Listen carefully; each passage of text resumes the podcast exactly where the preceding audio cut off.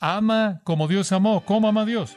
Bueno, Dios ama de esta manera. Él perdona el pecado y no importa cuán malo sea el pecado, cuán continuo sea el pecado, Él lo perdona. Bueno, ¿quién es el ejemplo del patrón? No es ningún otro que Cristo.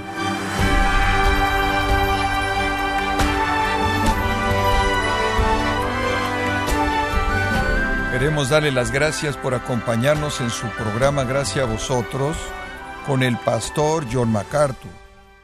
Para un soldado que pelea en el campo de batalla, el camuflaje es una cuestión de vida o muerte.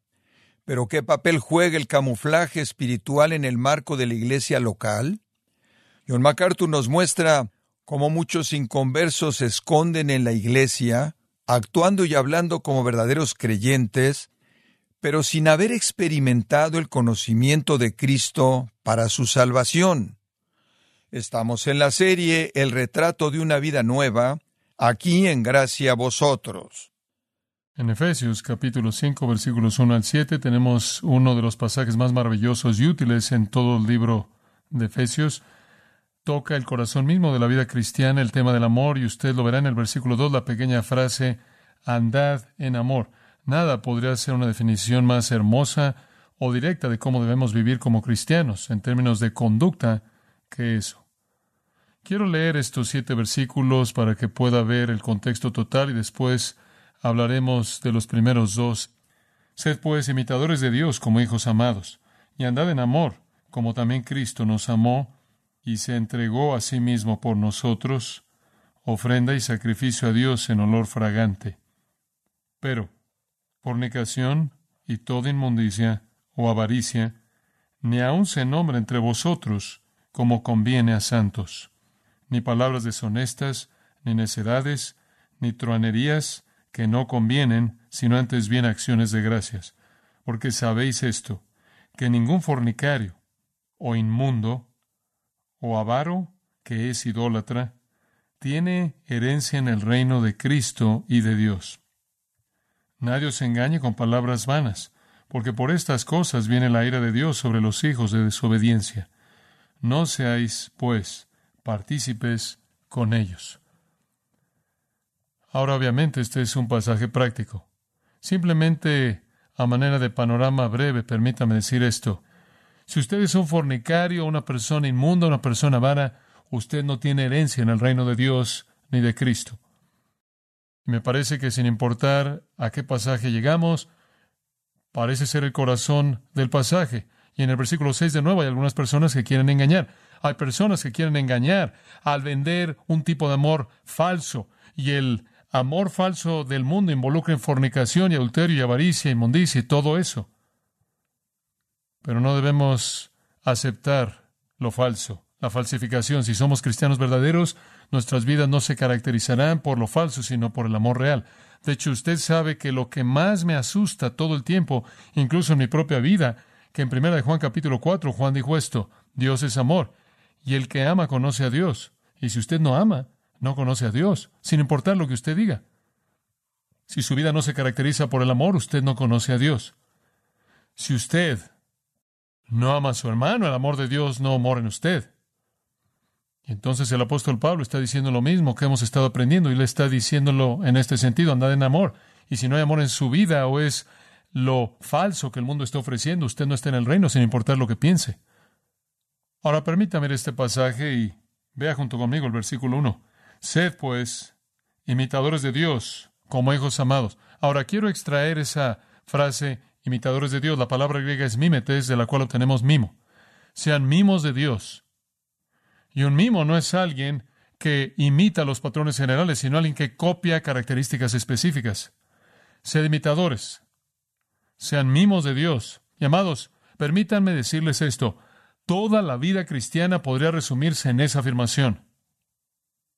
Sean mimos de Dios. Ahí está.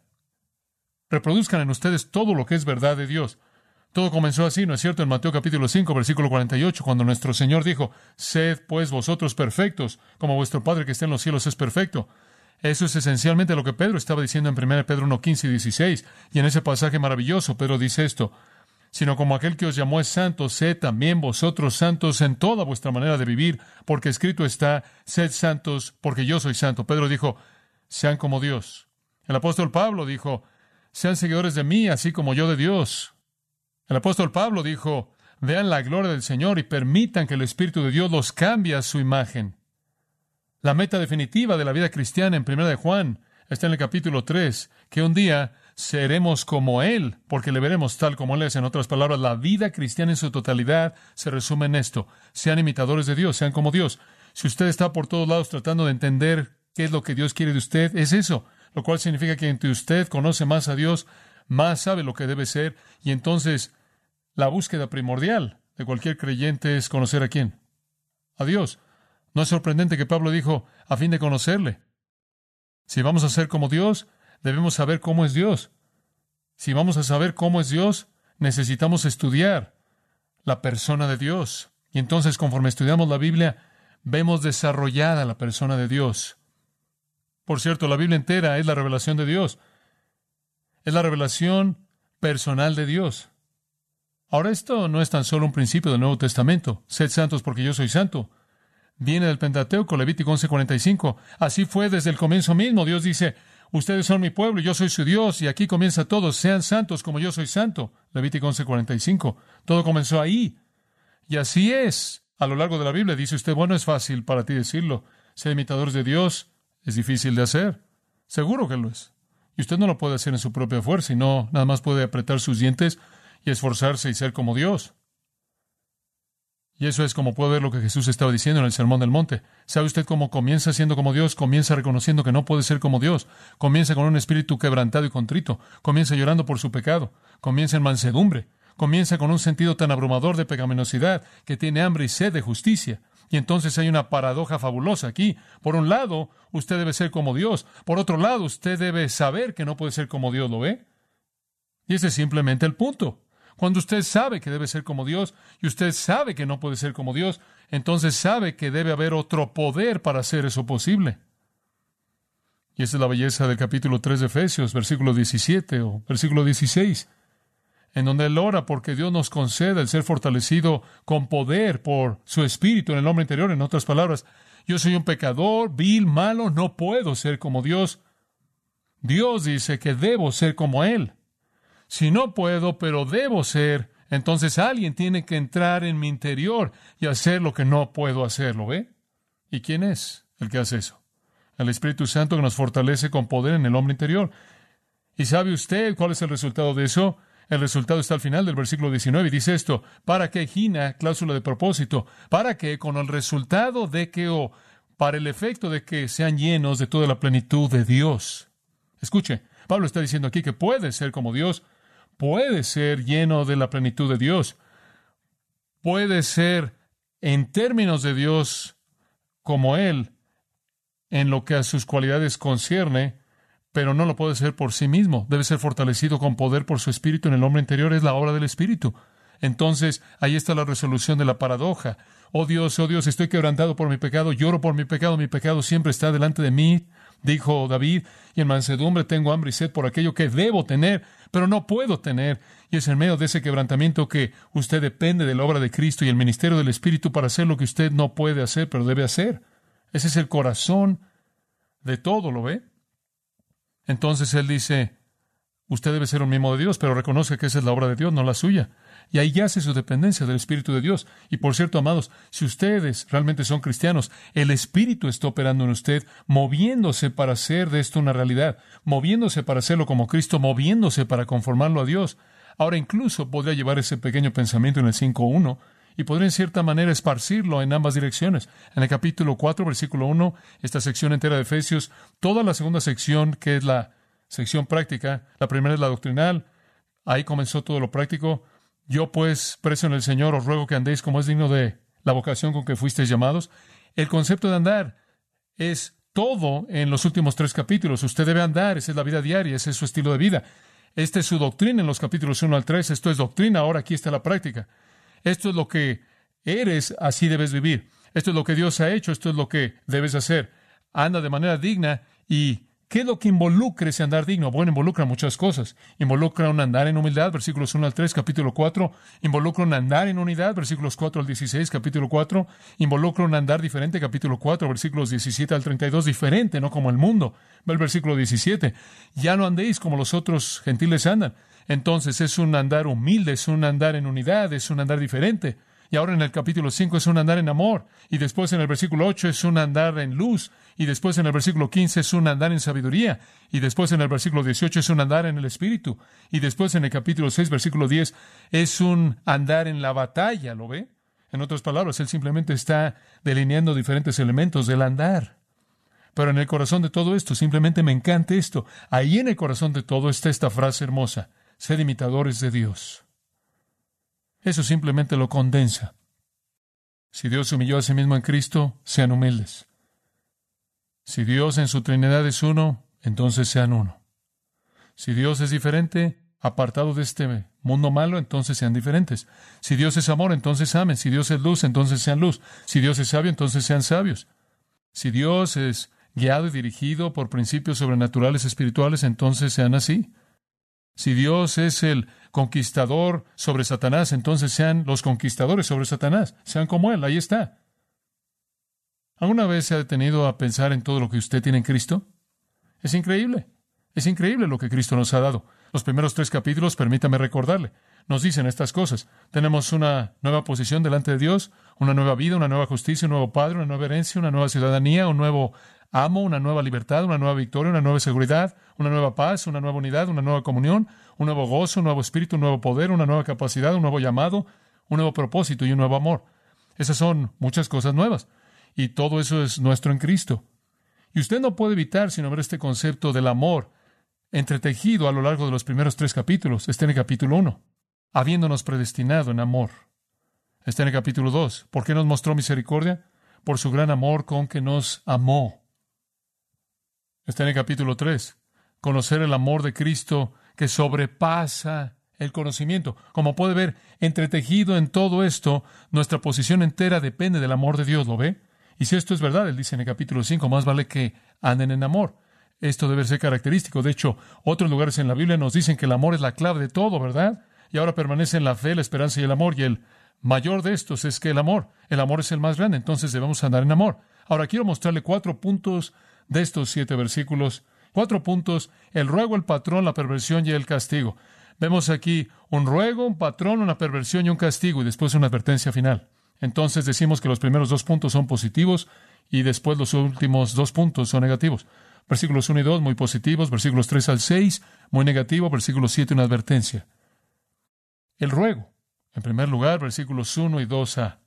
Sed pues imitadores de Dios, mimos de Dios, como hijos amados, y andad en amor. Deténgase ahí. Ahí está el ruego. El ruego es para que nosotros vivamos una vida de amor. El ruego es simple. Ve el versículo 1 ahora. Es un mandato. Sed imitadores de Dios. No es una sugerencia, es un mandamiento. Y seguro tiene que comenzar desde el punto de la pecaminosidad. Y seguro debe comenzar desde el hecho de que no lo puede hacer. Pero eso no cambia el mandamiento. Usted tiene que ser lo que no puede ser. Ahí es donde el Espíritu de Dios entra. Pero ¿se da cuenta usted del pues? ¿Por qué está ahí el pues? Para llevarlo de regreso. Ahora, observe lo que le va a mostrar el versículo 31. Quítense de vosotros toda amargura, enojo, ira, gritería y maledicencia y toda malicia? Ahora permítame decirle algo. Eso es lo opuesto del amor. Como puede ver, todas esas cosas precluyen el hecho de que no hay amor.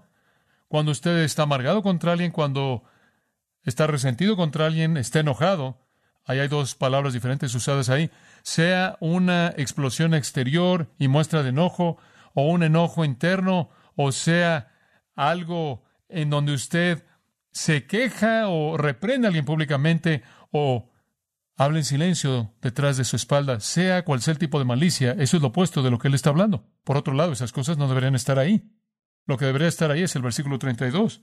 Antes sed benignos unos con otros, misericordiosos, perdonadores. Esas son características del amor. El amor es amable, el amor es tierno y sobre todo el amor es qué? Perdonador, es perdonador. Y como puede ver, es una incapacidad de perdonar lo que produce el ira y el enojo. Es una incapacidad de perdonar lo que hace que usted calumnie a la gente y hable tras sus espaldas y se aferra a la malicia en contra de ellos. Es porque usted no los perdona, que usted tiene esa amargura y ese resentimiento. Y la razón por la que no los perdona, francamente, es porque usted ¿qué? no los ama. Entonces, lo que le está diciendo aquí es, quítense, despóngense de todas esas cosas ante amor y no dejen que esa característica se manifieste. No tengan las características de un corazón que no ama, sino tengan las características de un corazón que ama. Él no menciona el amor en el versículo 32, él menciona la bondad, la misericordia y el perdón, y simplemente para asegurarse de que usted no pierda de vista de dónde viene eso, él dice, pues, para ser amable, para ser compasivo, para ser perdonador, usted debe imitar a Dios con respecto a esto. Debe andar en qué? En amor, porque es amor. Lo que es amable es el amor, el que es misericordioso. El amor es perdonador. Es el no amor, lo que es amargado, enojado, grita y malo. Entonces es un pues que lo lleva de regreso. El pensamiento central es el perdón. Y permítame tomar eso y en cierta manera forzar eso en su mente un poco. Escúcheme, mida su amor el día de hoy. Hay muchas maneras en las que podríamos hablar de esto, pero tratemos con este texto como aparece. Mida su amor el día de hoy con el pensamiento del perdón. ¿Sí? Porque realmente creo ahora, escuche esto, realmente creo que en lo que a nosotros concierne, la vara de medida más grande del amor en su vida es el perdón. Muy bien. Digo, así es como Dios incluso presenta su amor. Como puede ver, podremos decir, oh, de tal manera amó Dios al mundo que Él hizo flores hermosas. Dios amó tanto al mundo que hizo hermosas mujeres, hombres guapos. Dios de tal manera amó al mundo que hizo alimento delicioso. Dios amó tanto al mundo que dijo palabras amables. Dios de tal manera amó al mundo que hizo árboles y montañas. Bueno, eso es agradable. Pero algo falta. De tal manera amó al mundo que él tomó a un grupo de pecadores sucios, putrefactos, viles que lo odiaban y murió en la cruz para llevar sus pecados para que pudiera llevarlos a su cielo eterno y tener comunión con ellos para siempre. ¡Wow! Eso es algo. Es mejor que árboles y flores y damas hermosas. Eso es mejor que cualquier cosa. Como puede ver, lo que estoy diciendo es esto. El amor es mejor medido en su capacidad de perdonar. Como puede ver, aquí está lo que él dice. Es la capacidad de Dios de perdonar que nos muestra, que nos habla de su amor. Incluso cuando estábamos muertos en delitos y pecados, Dios nos dio vida juntamente con Cristo. ¿Por qué? Debido a su gran misericordia, en base a su gran amor con el que nos amó. El acto más magnánimo que el amor puede llegar a ser es perdonar la maldad más grande. Mida su amor. Pregúntese. ¿Ama? Los hijos de Dios aman. Si usted no ama, 1 Juan 4 dice que no es de Dios. Dice usted, bueno, ¿cómo sé si no amo? Simplemente hágase usted una pregunta. ¿Tiene alguna amargura en contra de alguien por algo que le hicieron? ¿Usted se enoja con la gente y se queda hirviendo en el interior? ¿Usted habla mal tras sus espaldas? ¿Usted los ataca verbalmente gritándoles? Como puede ver, esas son las características de la falta de amor. Esa es la vida antigua. Y tiene que despojarse de la vida antigua, ¿verdad? Eso se acabó. Como puede ver, se acabó. Ve al final del versículo 32. Debemos perdonar. Y aquí está la clave de este pasaje entero. Y es usado dos veces, una vez en el versículo 32 y una vez en el capítulo 5, versículo 2. Debemos perdonar como Dios también nos perdonó a vosotros en Cristo. ¿Sabe una cosa? No importa lo que alguien me haga, esto es interesante, no importa lo que alguien me haga en la familia de creyentes, en la comunidad de creyentes, no importa cómo me lastimen o me dañen o me calumnien o me aplasten o me golpeen o me hieran o me ofendan o lo que sea. Cristo ya pagó el castigo por ese pecado. ¿Entendió eso? Dice usted, hombre, lo que me hicieron, no, los voy a hacer sufrir. ¿Quiere saber algo? Más vale que piense dos veces. Cristo ya sufrió por lo que le hicieron a usted. ¿Qué más quiere usted? Bueno, ese es un pensamiento revolucionario. ¿Qué le está pidiendo a Dios? Jesús llevó en su propio cuerpo nuestros pecados. Si alguien peca contra mí, y alguien me viola y alguien me ofende, y mi reacción en la carne humana sería estar enojado y amargado y lleno de ira y de malicia y calumniar, me detengo y pienso, bueno, pero espera un minuto, no quiero nada de ellos. Después de todo, Jesús ya llevó ese pecado en su propio cuerpo en el madero. Jesús ya derramó su sangre por ese pecado. ¿Qué voy a pedir? ¿Qué quiero? ¿Qué más podría haber? Entonces, la próxima vez que piense en tener una actitud vengativa, la próxima vez que quiera responderle a alguien la próxima vez que quiera decir una palabra no amable o quiera estar amargado contra alguien, la próxima vez que quiera calumniar a alguien o hablar tras sus espaldas o buscar venganza en contra de alguien, recuerde que el pecado mismo que usaron en contra de usted, aquello que le hicieron, Jesús ya llevó eso en su propio cuerpo en la cruz. Y ese pecado ya ha sido pagado y usted no tiene que añadir nada más al sufrimiento y la consecuencia que ese pecado debería traer. Todo ha sido cubierto por Cristo en la cruz. Ya está cubierto y entonces debemos perdonar. Versículo 32 dice, así como Dios en Cristo nos ha perdonado. ¿Sabe usted lo que Dios dice? ¿Sabe una cosa? Usted y yo ofendemos a Dios mucho. Yo ofendo a Dios mucho y también usted. Y Dios no dice, MacArthur, he recibido ya demasiado de ti. Esta es la última vez. Aquí está. No, ¿usted sabe lo que Dios dice? MacArthur, ¿qué puedo hacerte? Mi hijo, ella llevó los golpes, no hay nada más que hacer, se acabó. Dios, por causa de Cristo, lo perdona a usted. Usted, por causa de Cristo, perdone a otros. Y Dios me ve y Él dice, sigues pecando, pero no puedo hacerte nada porque Jesús ya llevó el castigo. Y después Él nos dice, ahora, así es como quiero que anden. Quiero que anden con el mismo tipo de amor, que nunca se aferra a la amargura, nunca tiene algo en contra de nadie, porque sabe usted que eso ya ha sido tratado por Jesucristo. ¿Qué más querría usted? Y si el Dios bendito, el Dios santo, Dios justo puede perdonar a esa persona y tomar ese pecado y colocarlo en su querido hijo, ¿quién es usted para demandar sangre de alguien? Eso es lo que sucede de este lado de la cruz. Ahora permítame desarrollar otro pensamiento. El hecho es esto, y podemos dividir este concepto en dos partes. La profundidad de su amor es indicado por cuánto perdona usted. Vea su vida, cuánto perdona usted. Proverbios 10:12 dice esto, el amor cubre todo pecado. El amor cubre todos los pecados. En otras palabras, el amor total es perdón total. Pedro lo dijo de esta manera, 1 Pedro 4.8. Deben tener un amor estirado, amor ferviente. Ectenés habla de un músculo estirado a su límite. Deben amar a su límite mismo, porque el amor cubrirá qué? Multitud de pecados. ¿Qué tan grande es su multitud?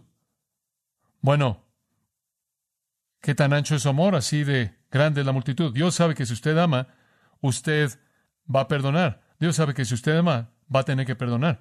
Dios sabe que el amor tiene que tratar con el pecado, pero Dios lo hace al cubrirlo. Simplemente significa arrojarle una colcha, quitarlo, quitarlo de la vista. Entonces, en primer lugar, la profundidad de su amor es indicado por cuánto perdona usted. Ahora piénselo. ¿Usted está enojado, amargado contra alguien en su casa? No es su problema, ese es su problema. Su falta de capacidad de perdonar muestra su amor. Y le digo esto, si esto es característico de su vida, usted no es cristiano, porque si usted no tiene amor, usted no es hijo de Dios. Piénselo. Segunda cosa que quiero decir de esto, primero la profundidad de su amor es indicado por cuánto perdona usted y en segundo lugar, la profundidad de su amor es indicado por cuánto sabe usted que ha sido perdonado. ¿Escuchó eso? En primer lugar, usted puede identificar el amor de una persona por cuánto van a perdonarle a alguien más y también puede identificarlo por cuánto saben que han sido perdonados. Le voy a decir una cosa. Nunca deja de sorprenderme que es inevitablemente la gente que tiene el mayor sentido de perdón en sus vidas, las que le conceden a otras el mayor perdón. ¿Alguna vez se ha dado cuenta de eso? Son las personas que saben que han sido más perdonadas que pueden perdonar. Ahora, permítame mostrarle una ilustración de esto. Vea Lucas 7 y usted ve estas dos personas en contraste aquí en Lucas 7 y vemos un retrato hermoso de nuestro Señor.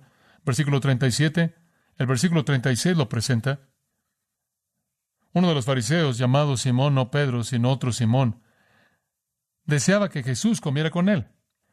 Y él fue a la casa de este fariseo y se sentó a comer. Ahora observe lo que pasa. Y aquí una mujer en la ciudad que era una pecadora. Ahora aquí hay una mujer que es mala, vil, sin duda una prostituta, simplemente una mujer miserable, putrefacta. Cuando ella supo que Jesús estaba comiendo en la casa del fariseo, ella compró una caja de alabastro de ungüento. Ahora, no tenemos tiempo de entrar a todo lo que eso significa, pero eso habría costado mucho y bien pudo haber sido comprado por ella con dinero que ella había ganado de su trabajo, que habría sido prostitución. Entonces es una especie de situación extraña.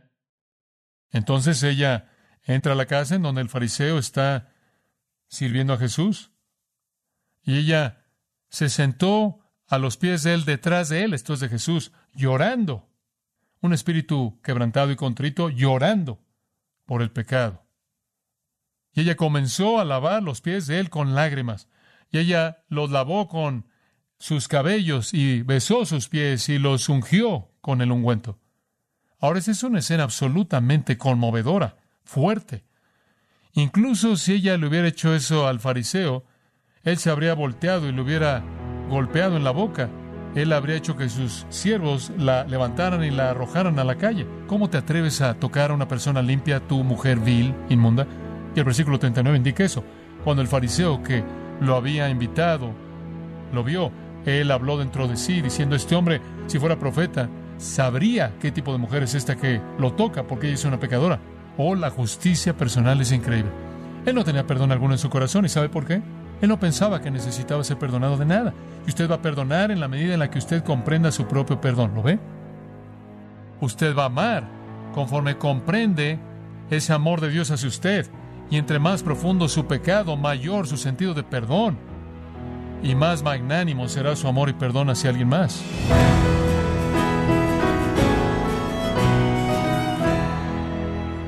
John MacArthur nos enseñó las normas claras acerca de lo que significa ser un verdadero cristiano.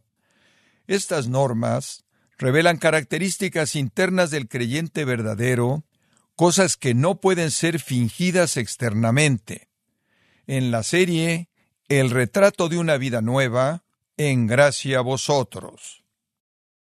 Estimado oyente, tenemos a su disposición el libro Doce Mujeres Extraordinarias, escrito por John MacArthur, donde nos enseña lecciones espirituales extraídas de las pruebas y triunfos de estas mujeres que dejaron su marca en la historia bíblica. Puede obtenerlo visitando nuestra página en gracia.org o en su librería cristiana más cercana. Y le recuerdo que puede descargar todos los sermones de esta serie El retrato de una vida nueva así como todos aquellos que he escuchado en días, semanas o meses anteriores, y también tenga presente que puede leer artículos relevantes en nuestra sección de blogs, ambos en gracia.org. Si tiene alguna pregunta o desea conocer más de nuestro ministerio, como son todos los libros del pastor John MacArthur en español, o los sermones en CD que también usted puede adquirir, Escríbanos y por favor mencione la estación de radio por medio de la cual usted nos escucha en gracia a vosotros. Es importante conocer no solo el país y ciudad de donde usted nos escucha, sino también la radio. Para quienes contactan nuestro ministerio por primera vez, pueden solicitar una copia del mensaje de promoción sin costo alguno, un mensaje por oyente únicamente. Si usted vive en los Estados Unidos o Puerto Rico, escríbanos a Gracia Vosotros, P.O. Box 4000, Panorama City, California 91412. O puede escribirnos a través del siguiente correo electrónico radio arroba Bueno, en nombre del pastor John MacArthur, de nuestro redactor Rubén Rocha y del personal de este organismo, le damos las gracias por su tiempo y sintonía, invitándole a que nos acompañe en la próxima edición y juntos continuar desatando la verdad de Dios un versículo a la vez, aquí en Gracia a vosotros.